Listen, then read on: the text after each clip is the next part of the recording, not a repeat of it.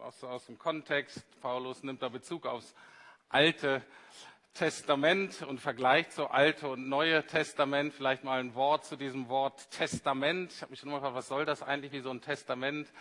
Ähm, natürlich ist Jesus irgendwie gestorben. Was das aber meint, ähm, ist eigentlich, könnte man das Wort, das damals benutzt wurde, besser auch mit Bund übersetzen. Also der alte und neue Bund. Und deswegen Gebet habe ich ja schon den Bezug zur Ehe auch ähm, hergestellt. Also Bund im Sinne von, das ist eine feste Beziehung zwischen zwei Parteien. Und ähm, natürlich geht es in der Bibel immer hauptsächlich, die beiden Parteien sind auf der einen Seite Gott und auf der anderen Seite wir Menschen. Und das vergleichen wir so ein bisschen, wie war das vor Jesus, äh, wie war das für das Volk Israel, für die Juden vor Jesus mit Moses und wie ist das heute für uns mit Jesus. Aber es geht zentral um die Begegnung mit Jesus, die Veränderungen, die, die möglich sind und wie sie möglich sind. Und daraus lese ich, wie gesagt, ähm, aus dem zweiten Korintherbrief die Verse 6 bis zum Ende des Kapitels Verse 18.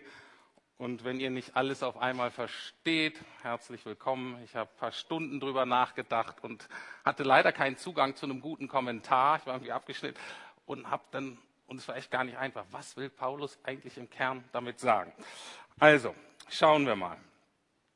Erstmal geht es um, um, seinen, um seinen Dienst, um, um das, was Gott ihm anvertraut hat, das Evangelium zu verkünden, weiterzutragen. Und da sagt er, Vers 6, und er hat uns befähigt, Diener seines neuen Bundes zu sein, eines Bundes, der nicht auf schriftlichen Gesetzen beruht, sondern auf dem Geist Gottes. Der alte Weg führt in den Tod, aber auf dem neuen Weg schenkt der Heilige Geist Leben.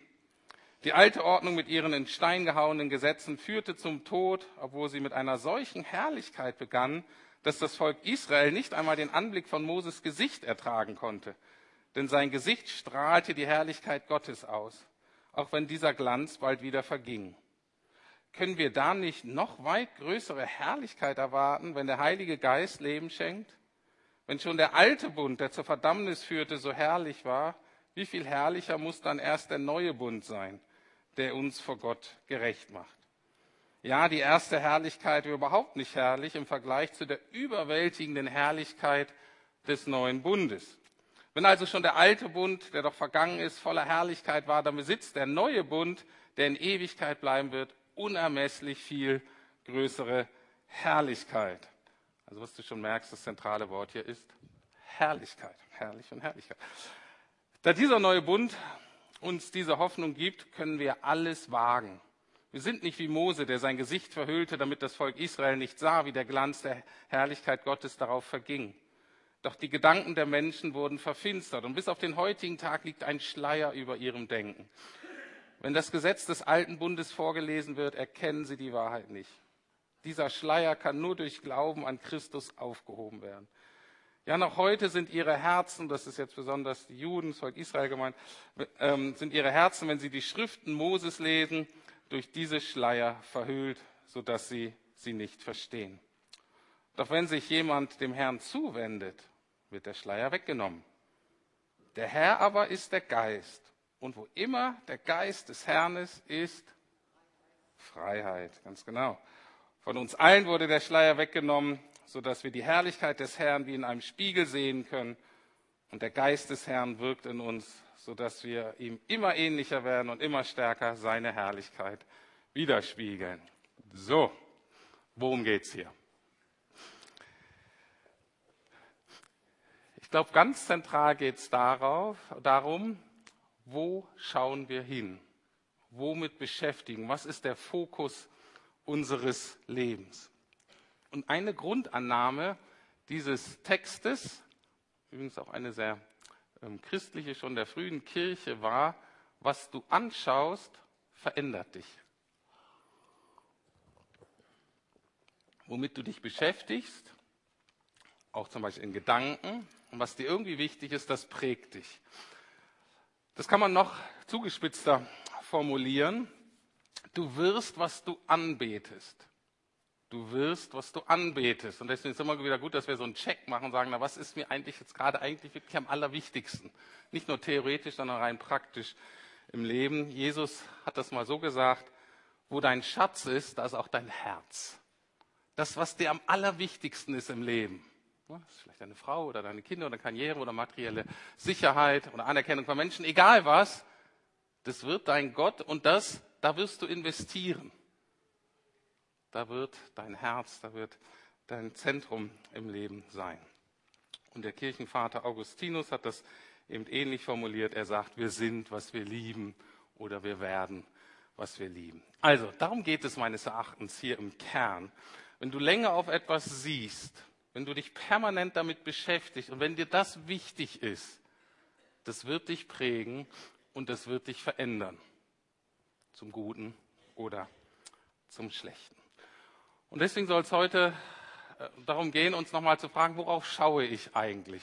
Und hier aus dem Text kann man schauen, schaue ich auf meine Umstände oder schaue ich auf das, was Jesus in mir getan hat und wer ich in Jesus bin? Schaue ich auf Gott oder schaue ich auf Menschen, die mit Gott irgendwie unter, zu tun haben?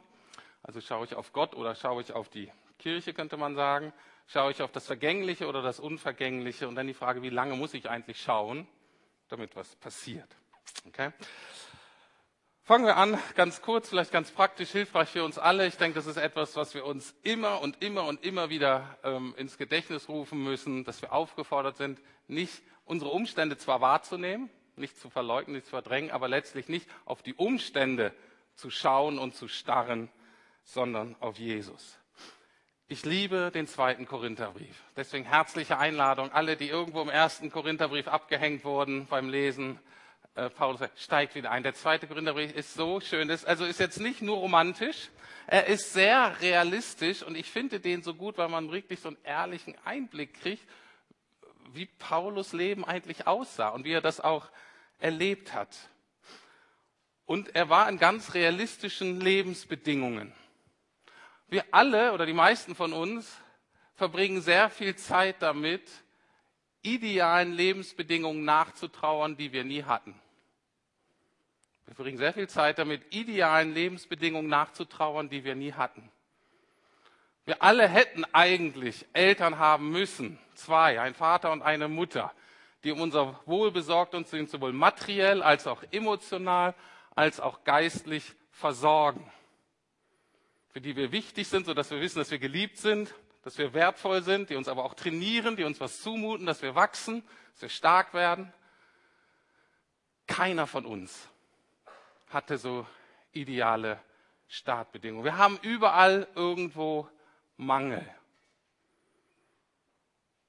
Und es ist gut, das einzusehen und zu sagen, okay, das ist so, aber sich nicht darauf zu fixieren, sondern zu sagen, nicht nur auf das, was ich nicht hatte, sondern zu gucken, was habe ich denn jetzt? in Jesus. Und Paulus macht das total schön. Die Umstände, die er beschreibt, in denen er gelebt hat, waren echt herausfordernd. Und ich greife zwei Dinge raus. Ich hoffe, ihr könnt euch damit identifizieren. Das eine war, er, ähm, er war als Person in Frage gestellt. Er musste sich ständig rechtfertigen. Wer bist du eigentlich? Wie kommst du darauf? Wie kannst du diese Meinung vertreten? Bist du wirklich so gut, wie du dich hier darstellst? Bist du so wichtig? Ich denke, die Frage kennen manche von euch in gewissen Kontexten. Vielleicht wir alle als Christen, dass wir immer in Situationen kommen in dieser Stadt, wo die denken, wie ist der denn drauf? Wie tickt denn der? Ist ja völlig komisch. Wir werden in Frage gestellt. Manchmal vielleicht sogar auch zutiefst in der Familie. Nicht angenommen, sondern in Frage gestellt. Und das Zweite, was sehr deutlich wird im zweiten Korintherbrief, und wenn man das liest, dann kann man nur sagen, ja, das können wir total verstehen. Paulus sagt, ich bin ständig überfordert. Ich komme ständig, mit diesem Jesus bin ich hier unterwegs und ich komme ständig in Situationen, die mich völlig überfordern, wo ich wirklich nicht weiß, wie ich den nächsten Tag erleben soll. Kennt ihr das auch, in Situationen zu sein, wo ihr dachtet, das gibt's doch gar nicht. Wie bin ich denn da gelandet? Ich habe mir das so und so vorgestellt und mit dem richtigen Buch und mit ein bisschen ähm, Anstrengung und Goodwill und wenn wir nett zueinander, dann muss das doch hier klappen. Nee. Völlige Überforderung bei Paulus, immer wieder. Und das kenne ich total gut. Und dennoch ist Paulus voller Zuversicht. Er sagt in den Versen 4 bis 6a aus dem dritten Kapitel, dass er dennoch voller Selbstbewusstsein ist. In all diesen, er ist nicht akzeptiert, hinterfragt und überfordert. Und dennoch beschreibt er, wenn wir mit solchem Selbstbewusstsein von unserem Dienst sprechen, gründet sich das auf Christus und geschieht im Vertrauen auf Gott. Aus eigener Kraft sind wir dieser Aufgabe nicht gewachsen. Es gibt nichts, was wir uns als Verdienst anrechnen könnten. Nein, unsere Befähigung verdanken wir Gott. Er hat uns fähig gemacht, Diener des neuen Bundes zu sein. Ich glaube, das ist so gut, so, wenn wir das zugeben können. Ich habe das nicht in mir, was ich eigentlich bräuchte, um so zu sein in meinem Leben, wie Gott sich das eigentlich vorgestellt hat, mit diesen Herausforderungen klarzukommen. Egal wo. Weder als Papa noch als Mama, weder im Job. Selbst wenn wir da schon viel Erfahrung haben, ich wünsche euch, wenn ihr das gar nicht kennt, dass ihr immer so richtig überfordert werdet. Ich kann nicht weiter, Herr, hilf. In der U-Bahn, wenn dich jemand schräg anmacht oder stinkt, ich halte es nicht aus. Dann sollen wir erfahren, dass da was möglich ist von Jesus, was wir eben selber nicht können. Und jetzt geht es darum, dass Paulus sagt, okay, das weiß er. Es muss etwas von Gott kommen und es ist schon etwas von Gott gekommen, um so zu leben, wie er eigentlich soll. Er selber kann es nicht. Und dann geht es darum, okay, wie lebt man das jetzt? Was bedeutet das auch ähm, praktisch? Worum, worum geht es letztlich? Und er nimmt da Bezug auf eine Geschichte aus dem Alten Testament. Und die ist gar nicht so ganz einfach zu verstehen. Und deswegen erzähle ich euch nochmal die Geschichte. Und zwar bezieht er sich auf Moses. Und Moses ähm, war sozusagen der Mittler zwischen Gott auf der einen Seite und dem Volk Israel auf der anderen Seite. Und bevor es einen Tempel gab, hatte das Volk Israel so eine Art Campingheiligtum. So ein Zelt, was man so rumschleppen konnte und was man dann immer so aufbauen konnte. Es hieß Zelt der Begegnung. Und darum ging es eben, dass Moses Gott begegnet ist. Also Gott sprach zu Moses wir hatten dann irgendeine Zeit da im Zelt, keiner weiß, was da genau passiert ist. Und dann ging Mose zum Volk und sprach dann sozusagen zum Volk. Was aber passiert ist in dieser Zeit, in diesem Campingzelt, Campingheiligtum, er ist Gott begegnet und er ist, er war in seiner Gegenwart und er kam raus und sein Gesicht hat gestrahlt.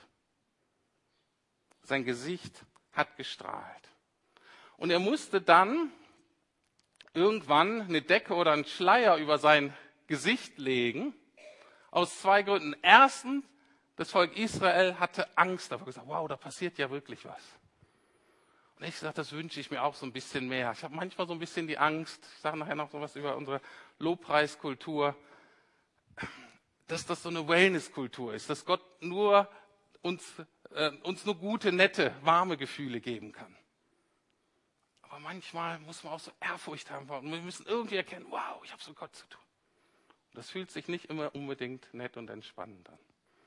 Das war so das Erste. Also das Volk Israel hat auf Mose gekommen und gesagt, wow, was ist denn da?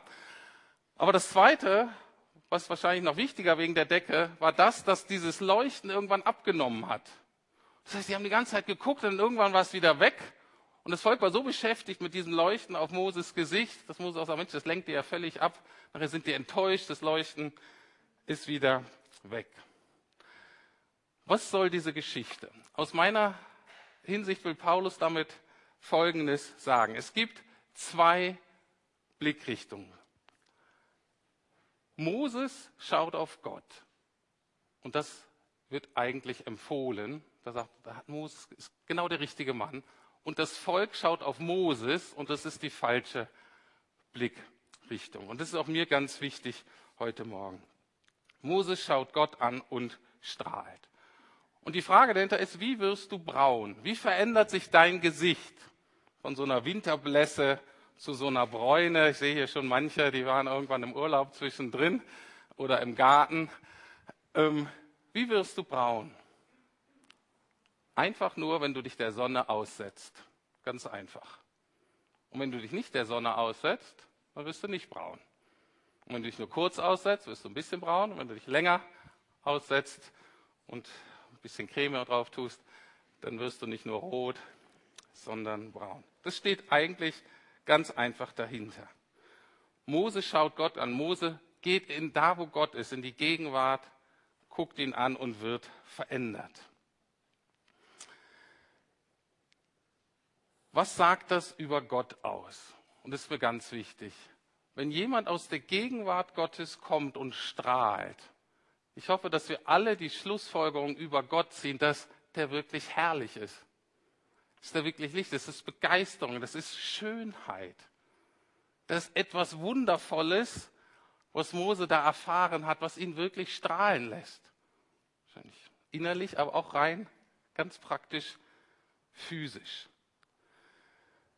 Die Frage ist, wie lange müssen wir uns dem aussetzen, um verändert zu sein? Wie lange müssen wir uns dem aussetzen, dieser Schönheit und Gegenwart Gottes, dass wirklich Veränderung geschieht? Und ich glaube, dass wir uns mit so einer Instant-Mentalität, kurz schnell morgens einen Vers aus der Bibel lesen oder die Losung oder auf dem Weg ein, zwei äh, zur Arbeit oder zur Uni oder sonst wohin zu Freunden, ein, zwei Lobpreislieder hören, das verändert nicht. Deswegen, für manche ist es noch zu kurz, für andere ist das zu lang, diese Anbetungszeit, die wir haben. Heute ja ein bisschen kürzer, im zweiten Gottesdienst noch länger. Und ein Grundgedanke dahinter ist, dass wir eine gewisse Zeit brauchen, bis das sackt, bis wir Gott begegnen, bis das, was von Gott da ist, was uns verändert, das ist auch bei uns Land. Es braucht Zeit. Und wenn ihr jetzt sagt, oh, kann ich ja verstehen, ne? diese neumodischen Lieder, die wiederholt man drei, vier, fünfmal, ist total langweilig, dann nur den Hinweis auf die alten Kirchenlieder, da gibt's nicht wenige, zehn Strophen. 15 Strophen. Ist die gleiche Variation, ist das gleiche Thema, andere Variation. 15 Strophen. Ich, als ich neu Christ wurde, ich fand das wahnsinnig anstrengend. Glücklicherweise wurden dann schon sieben weggestrichen. Blieben nur noch acht. Nach der dritten war ich durch. Selbst wenn da der Unterschied vielleicht ein bisschen mehr auf dem Text liegt, was ja auch gut ist, ich glaube, die Logik ist die gleiche. Wir brauchen etwas Zeit, damit das, was wir da Gott singen, bei uns landet. Genauso, wenn wir eine persönliche Zeit mit Gott verbringen, egal mit welchem Schwerpunkt. Ob das mehr Bibel ist oder ob das mehr Gebet oder auch mit Musik und so weiter. Ich glaube, wir brauchen Zeit. Egal, ob du derjenige bist, der gerne studiert und sich mit einem Text tiefer beschäftigt und da Zeit verbringt, oder in anderen Traditionen, die einfach sehr viel Bibeltext lesen, sehr viele Psalmen, sehr viel Text einfach aussehen. Ich glaube, das ist wichtig. Ich glaube, dass uns das prägt. Und ich glaube auch nicht, dass wir alle verstehen, wie uns das prägt. Es prägt uns, es verändert uns. Und ich glaube, das ist ganz wichtig, uns Gott so lange hinzuhalten und wir haben keine Kontrolle darüber, bis wir merken, Gott ist da. Und wie du das merkst, ist völlig unterschiedlich. Wie du merkst, dass Gott dich liebt, wie du merkst, wie schön Gott ist, wie du merkst, dass Gott real ist, wie du merkst, dass Gott wirklich für dich ist und nicht gegen dich ist. Wie du das erlebst, mehr kognitiv, mehr mit dem Denken anhand von einem Bibelwort, mehr gefühlsmäßig, mehr bildhaft, hängt vollkommen ab von dir und deiner Persönlichkeit und deiner Prägung. Und da gibt es kein besser und kein schlechter. Das Entscheidende ist aber, dass wir das erfahren. Jetzt kannst du sagen, na was machst du, Rüdiger, wenn du da, was weiß ich, nimmst du 45 Minuten Zeit morgens und setzt dich Gott aus und du hast eigentlich nichts gefühlt und glaubst, es ist nichts passiert. Das ist mir doch egal. Natürlich ist es schöner, wenn ich da so ganz ergriffen bin. Und manchmal habe ich morgen, da ist es so Routine und ich fühle nicht viel. Aber das ändert doch nichts an Gott. Ich gehe nicht raus und, oh, was habe ich falsch gemacht? Oder, oh, hätte es mal mehr das oder das. Sondern ich weiß, Gott ist gut. Und das wird mich verändern, ob ich es gerade nun fühle oder nicht. Wenn es gut geht, gehe ich zuversichtlich in den Tag und weiß, dass Gott mit mir ist. Unabhängig davon, wie begeistert die Zeit gerade an dem Morgen war, weil das ist mal besser und mal schlechter. Aber das ist, worum es geht, um diese Begegnung, dieses Schmecken, dieses Fühlen, dieses Erfahren.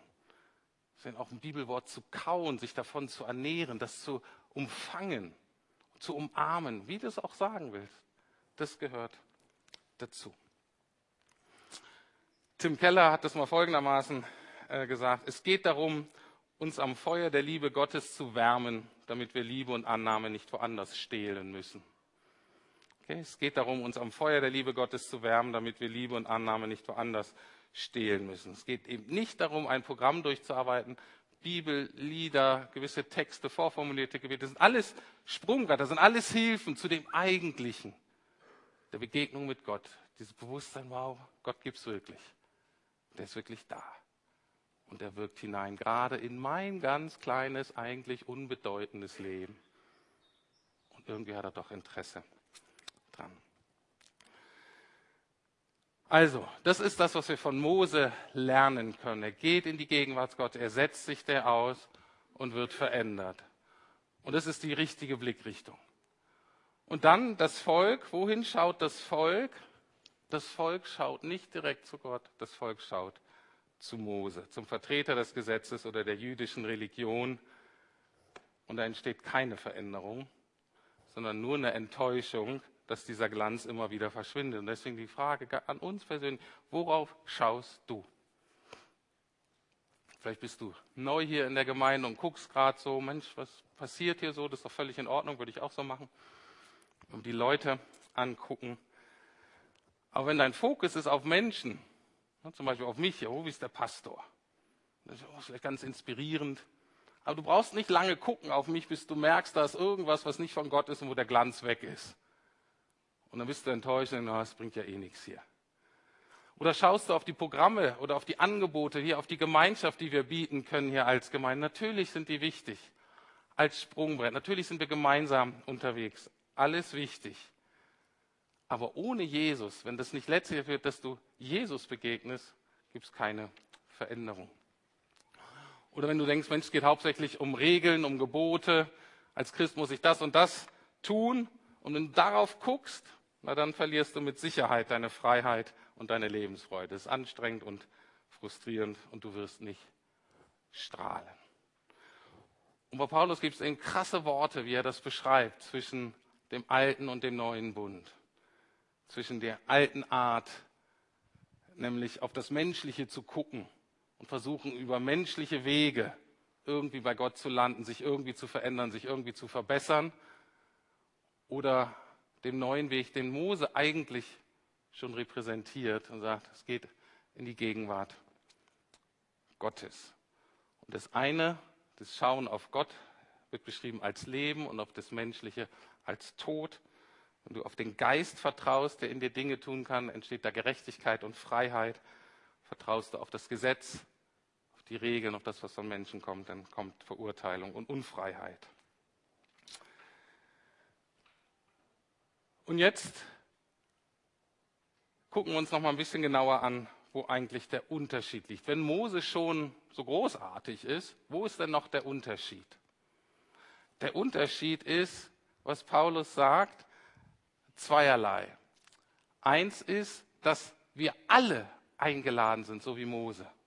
Er sagt, seid nicht mehr wie das Volk, sondern wir alle haben jetzt durch Jesus Zugang direkt zu Gott. Wir lesen mal die Verse 17 und 18. Der Herr aber ist der Geist Gottes und wo dieser Geist des Herrn ist, da ist Freiheit. Jesus sagt, ich darf, wenn Jesus meine Sünden vergeben hat, wenn Jesus die Trennung weggenommen hat, wenn Jesus diesen Schleier weggenommen hat, dann habe ich freien Zugang zu Gott. Und so spiegeln wir alle, das ist der erste Unterschied, wir alle, nicht nur einer, der vermittelt, wir alle sind eingeladen. Egal, ob du ganz neu dabei bist und schon, oder schon 80 Jahre. Okay, egal, ob Mann, ob Frau, ob jung oder alt, Deutsch oder irgendwann irgendwie dazugekommen. Wir alle sind eingeladen. So spiegeln wir alle mit aufgedecktem Gesicht die Herrlichkeit des Herrn wieder und wir werden seinem Bild immer ähnlicher, denn seine Herrlichkeit verwandelt uns. Im Urtext steht da noch was von, wir werden verwandelt von Herrlichkeit zu Herrlichkeit. Ähm, ist auch ein cooler Begriff. Deutliches schrittweise, nicht auf einmal sofort, schrittweise werden wir verwandeln. Das kommt alles vom Herrn, dem Geist. Und der andere Unterschied ist nicht, dass wir, für, dass wir das für alle haben, sondern was Paulus hier sagt, was durch den Heiligen Geist möglich ist, ist, dass das, was Moses nur ab und zu mal hat und dann war es wieder weg, möchte Gott uns eigentlich permanent schenken, weil wir jetzt den Heiligen Geist haben, der mit uns ist und der uns immer, zu jeder Zeit eigentlich in diese Gegenwart, in diese Beziehung, diesen Fokus, in diesen Blick auf Jesus, diesen freien Blick auf Jesus ermöglichen möchte. Das ist der Unterschied zu dem alten Bund. Da war auch der Heilige Geist, aber oft nur kurzfristig für eine gewisse Befähigung und dann war er wieder weg. Jetzt haben wir ihn immer. Und auch das mit den Opfern im Alten Testament funktionierte so, wenn man jetzt schuldig geworden ist, dann musste man opfern, dann hat man ein Tier geopfert und das war auch super, dann fühlte man sich befreit. Aber dann, vielleicht zwei Minuten, zwei Tage, zwei Wochen später passierte wieder so, ging das wieder von vorne los. Und im Hebräerbrief steht, dass Jesus ein für alle Mal die Sünden von uns genommen hat. Was heißt das? Ich möchte das äh, deutlich machen am Beispiel meiner Kinder. Wenn die irgendwas machen, was nicht in Ordnung ist und sozusagen schuldig an, mich, an mir werden oder unsere Beziehung dadurch belastet werden, natürlich müssen sie das bekennen und bereinigen, damit die Beziehung wieder in Ordnung ist. Aber was sie natürlich nicht verlieren in dieser Zeit, ist die Sicherheit der Kindschaft. Sie bleiben meine Kinder. Sie müssen in der Zeit nicht selber für ihr Essen bezahlen oder jetzt die Miete abdrücken oder sonst irgendwas. Sie bleiben Erbe, sie bleiben in allen Segnungen des Kindseins von Deike und Rüdiger Sumann. Und das sollen sie nicht verlieren. Diese Sicherheit sollen sie behalten. Aber natürlich muss die Beziehung wiederhergestellt werden. Und jetzt ist die Frage, wenn Sie jetzt zu mir, Papa, ich habe das und das gemacht, tut, tut mir leid, kannst du mir vergeben? Was könnte eine gute Motivation dafür sein? Wenn das Ziel der Vergebung natürlich nur ist, genau, weiter ohne Miete hier zu wohnen, äh, von Papa und Mama von A nach B gefahren zu werden oder sonst irgendwie, dann würde ich sagen, die haben nicht richtig verstanden, worum es geht. Worum geht es eigentlich in dieser Vergebung? Es geht doch darum, um Versöhnung und Versöhnung bedeutet, dass zwischen mir und meinen Kindern wieder eine ganz direkte, spontane, freie, zuversichtliche, vertrauensvolle, schöne Beziehung entsteht. Und genauso möchte Gott das mit uns auch. Wir feiern heute Abend mal und deswegen ist folgender Punkt noch wichtig. Was heißt jetzt eigentlich Herrlichkeit Gottes? Und im Kapitel 4 wird deutlich, dass das zentral mit Jesus zu tun hat. Kapitel 4, Vers 6 steht, denn derselbe Gott, der gesagt hat, aus der Finsternis soll Licht hervorstrahlen, der hat es auch in unseren Herzen hell werden lassen, sodass wir in der Person von Jesus Christus den vollen Glanz von Gottes Herrlichkeit erkennen. Das heißt, das, was Paulus hier anbietet, was er sagt, was möglich ist, diese herrliche Schönheit von Gott, die du nicht getrennt von Jesus. Jesus ist der einzige Weg zu dieser Herrlichkeit. Und diese Herrlichkeit kann jeder Aspekt, ich sag mal, von Jesus und von seinem Leben und von seinem Erlösungswerk sein, entweder sein Leben auf der Erde und wie er mit Kranken umgegangen ist oder mit Frauen oder wie er sonst als Mensch lebte oder Karfreitag, wo er gekreuzigt oder mehr die Auferstehung am Sonntag und diese Power und das neue Leben oder Himmelfahrt und dass er jetzt König ist und regiert und Pfingsten, all diese Dinge, die sind in sich so großartig und wunderbar und schön, dass sich das lohnt, darauf zu fokussieren, bis man die Herrlichkeit und Schönheit und Gnade und Freiheit von Gott da drin entdeckt. Und was Paulus hier sagt, ist, wenn wir uns dieser herrlichen Gegenwart aussetzen, werden wir verändert in sein Bild. Ganz einfach, Gott färbt auf uns ab. Wie die Sonne sozusagen in dem Sinne auf uns abfärbt. Das ist so das Versprechen, was Paulus macht. Erstaunlich, Gott färbt auf uns ab. Was siehst du normalerweise, wenn du in deinen Spiegel schaust? Natürlich dich selbst. Offensichtlich. Und es ist auch gar nicht gut, so lange in deinen Spiegel zu schauen, ne? sondern du sollst ja auf Jesus schauen und nicht lange auf dein Spiegelbild. Was hier aber, wie ich das Bild verstehe, ist, wenn du so lange auf Jesus schaust und auf seine Herrlichkeit und damit hineingenommen wirst, dann wirst du so verändert, dass du irgendwann sagst, wow, das ist ja was von Jesus. Das ist ja der Hammer. Ich finde es immer noch unglaublich. Ich kann es gar nicht ganz glauben, dass das möglich ist. Dennoch ist es hier versprochen. Stell dir das vor. Du merkst ja, da geschieht Veränderung.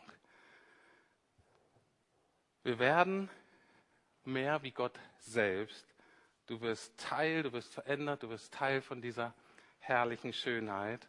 Und ich komme wieder zurück zum Beginn. Was du viel anschaust, womit du dich beschäftigst, das verändert dich. Du wirst, was du anbetest. Du bist, was du liebst. Genau das ist das, was in diesen Versen so wunderbar rübergebracht wird. Und deswegen, als Überleitung zum Abendmahl, möchte ich dir heute ein bisschen eine komische Frage stellen. Warum willst du heute beim Abendmahl teilnehmen? Du wirst sagen, naja, ich will wieder neu in Anspruch nehmen, hoffentlich, damit mir meine Sünden vergeben werden. Ich will mir das neu bewusst machen. Ich will das auch nutzen, wenn da was ist zwischen Gott und Trennung. Ich will, die, dass die Trennung aufhört. Ich will, dass mir vergeben wird. Er sagt, ja, wunderbar.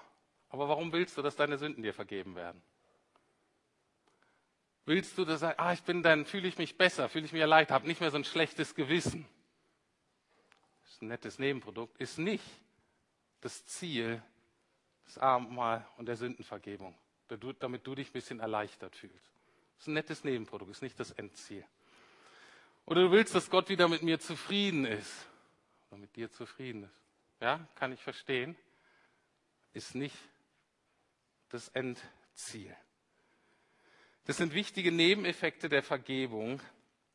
Aber das Ziel, das ist nicht das Ziel der Vergebung. Vergebung, das ist das Ziel immer Versöhnung. Und Versöhnung bedeutet immer letztlich eine freie, ungezwungene, liebevolle, berührende Begegnung. In der Nähe, ohne Scham, der Dankbarkeit, nicht kompliziert, nicht planend, direkt, einfach. Das ist das, was Gott eigentlich uns schenken möchte. Und das kennen wir aus menschlichen Beziehungen.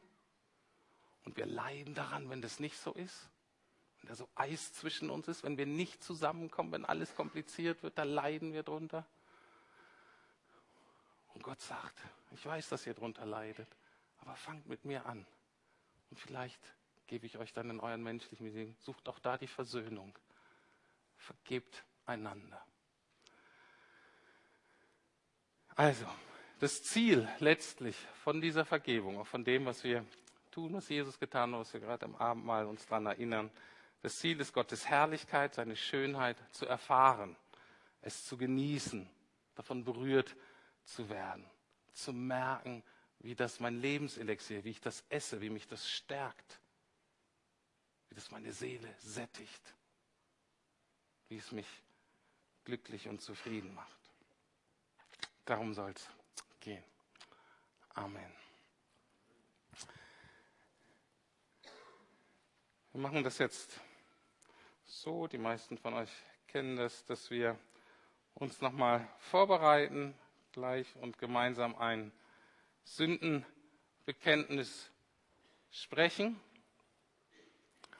Und dann werde ich das Abendmahl einsetzen.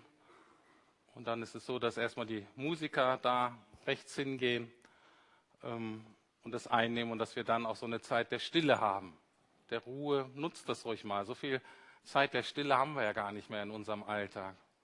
Ich weiß, für manche ist das herausfordernd. Vielleicht fünf Minuten, sechs Minuten Stille. Nehmt das, lad den Heiligen Geist ein, ähm, Blick auf Jesu Herrlichkeit zu bekommen. Und dann haben wir ein bisschen musikalische Begleitung und singen dann zum Abschied